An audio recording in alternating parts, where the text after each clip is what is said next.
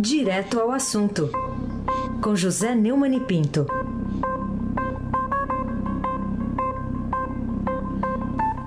Neumani, bom dia.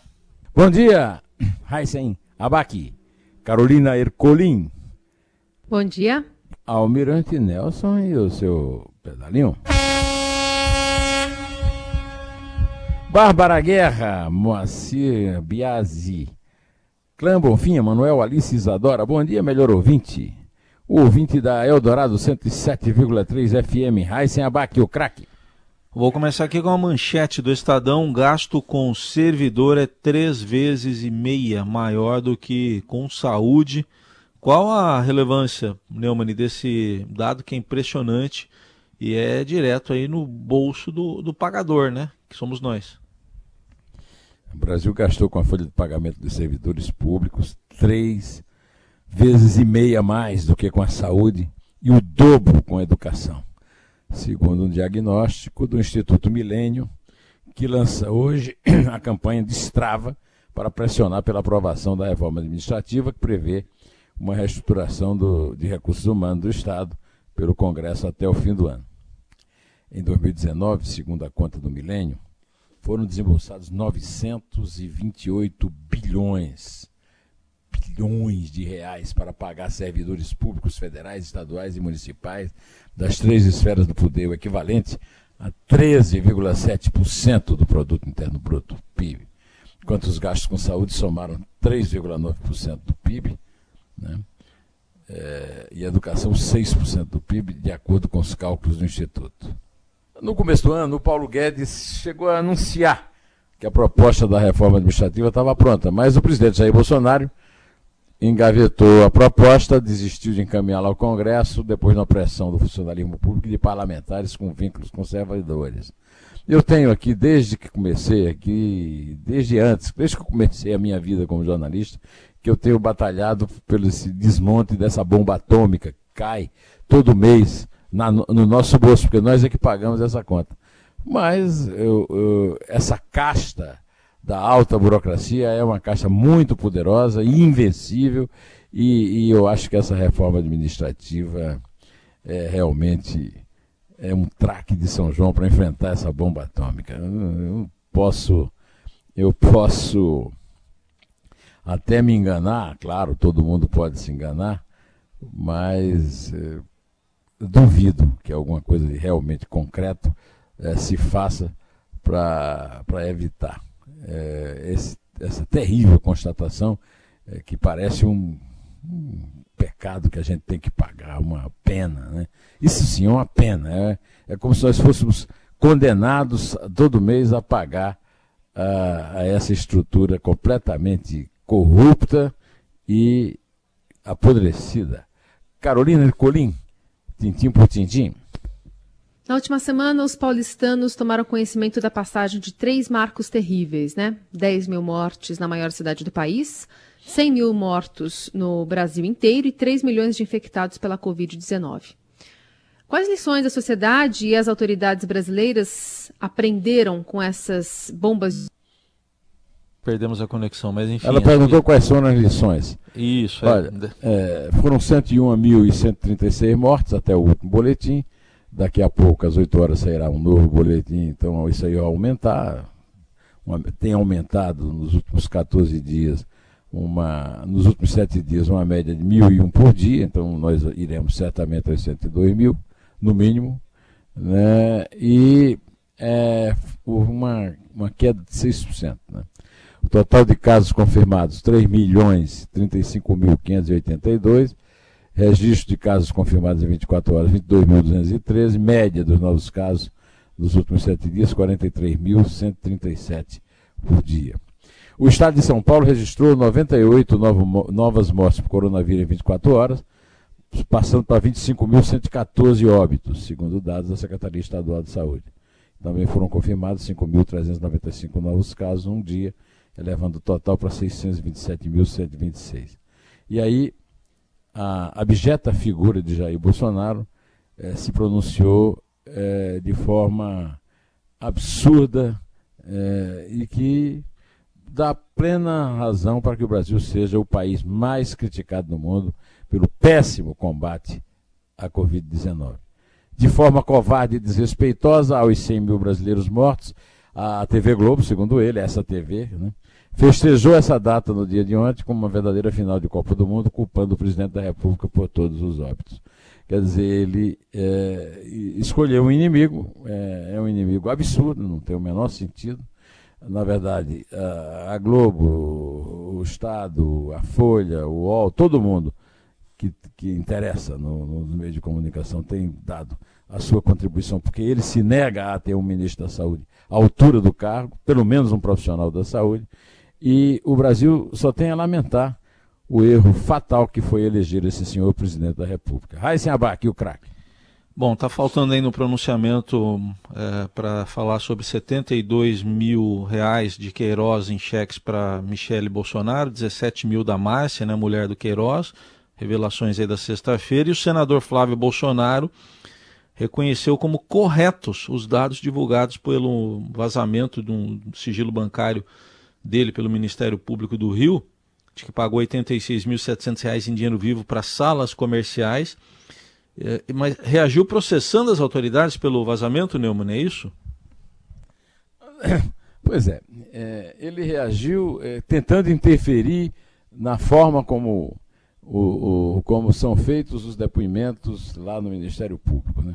Ele, ele chegou à conclusão de que não vai mais permitir é, que se gravem, se filmem os depoimentos. É o fim da picada, um delinquente, esse senhor a gente pode dizer claramente que é um delinquente, usou dinheiro, R$ 86.700 em dinheiro vivo, na compra de salas comerciais, quando era deputado estadual. A, a clara relação de peculato com o seu assessor, nomeado por ele, é, autoridade total dada por ele, Fabrício Queiroz, está é, provadíssima na, na, nas, em filmes, depoimentos, etc.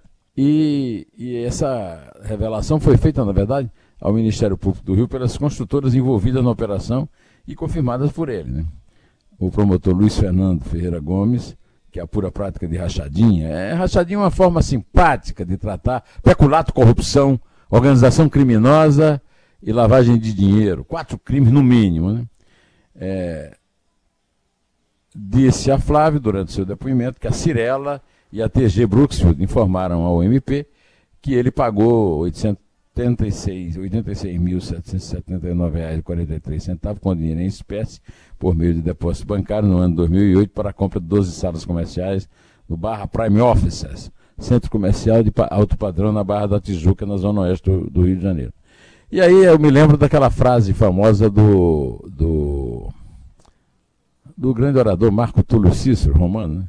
Até quando abusarás da nossa paciência, Catilina? Até quando abusarás da nossa, da nossa inteligência, Flávio Bolsonaro, que aposta que somos todos imbecis de acreditar nesse tipo de coisa e que somos obrigados a suportar essa reação absolutamente estapafúrdia de agir contra a justiça em vez de é, ou responder pelos crimes que praticou, ou, pelo menos se defender com fatos, né, com, com argumentos, no mínimo, é, aceitáveis. Carolina Ercolim, tintim por tintim. Neumani, é, o presidente Rodrigo Maia deu uma entrevista publicada é, neste final de semana no Estadão e ele defendeu o muro entre Forças Armadas e o governo. Você acha que mesmo nessa pandemia esse tipo de atitude institucional é urgente? É, o Rodrigo Maia, presidente da Câmara, Carolina deu entrevista a Andresa Matajos, Sara Soares e Murilo Rodrigues Alves do Estadão, é, há seis meses de saída da presidência da Câmara, e está em plenas articulações para passar por cima da Constituição, que não é incomum no Brasil, já aconteceu outras vezes. Né? De qualquer maneira, ele defendeu a discussão no país de um limite da atuação dos militares da ativa na estrutura do próximo governo. Eu proporia ativa e passiva, né?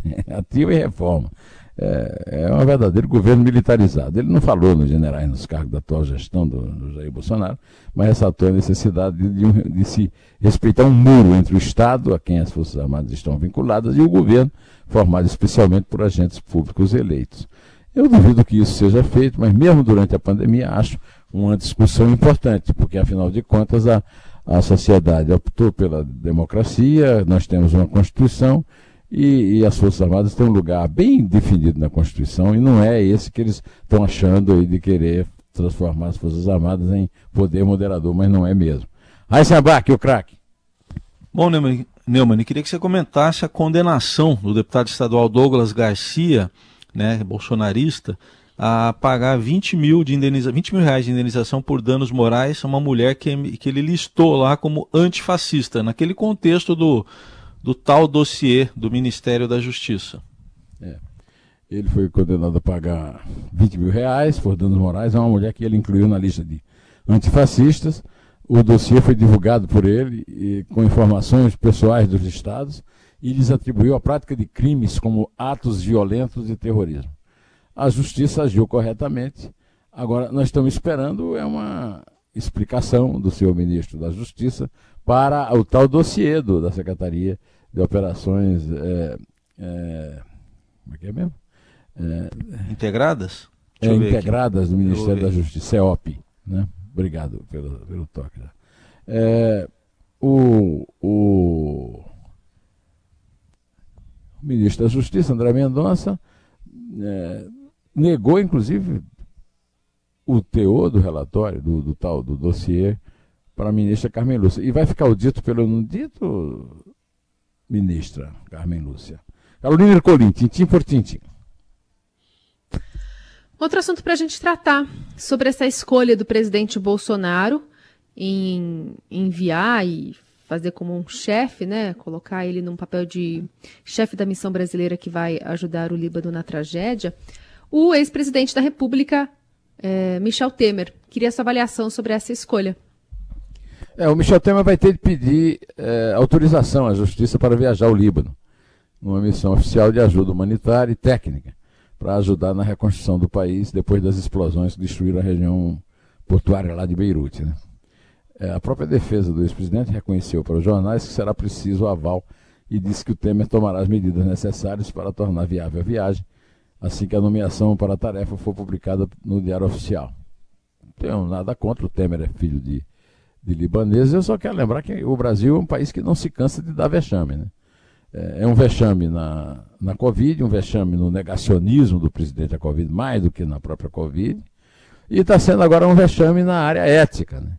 porque o Temer é um presidente da República, né? um ex-presidente de origem libanesa, tudo bem, mas que tem que ter licença da, da, da justiça para poder viajar. É no mínimo uma vergonha. Aliás, por falar em vergonha, eu quero aqui cumprimentar o campeão paulista Heisen Abac, meus palmeirenses amigos, César Saqueto, Walter Mairovich, né? E, e, apesar do jogo também não ter sido grande coisa, e lamentar é, a primeira rodada do campeão. O meu time foi um o meu time deu um vexame no Maracanã vazio, apanhando de um time muito ruim.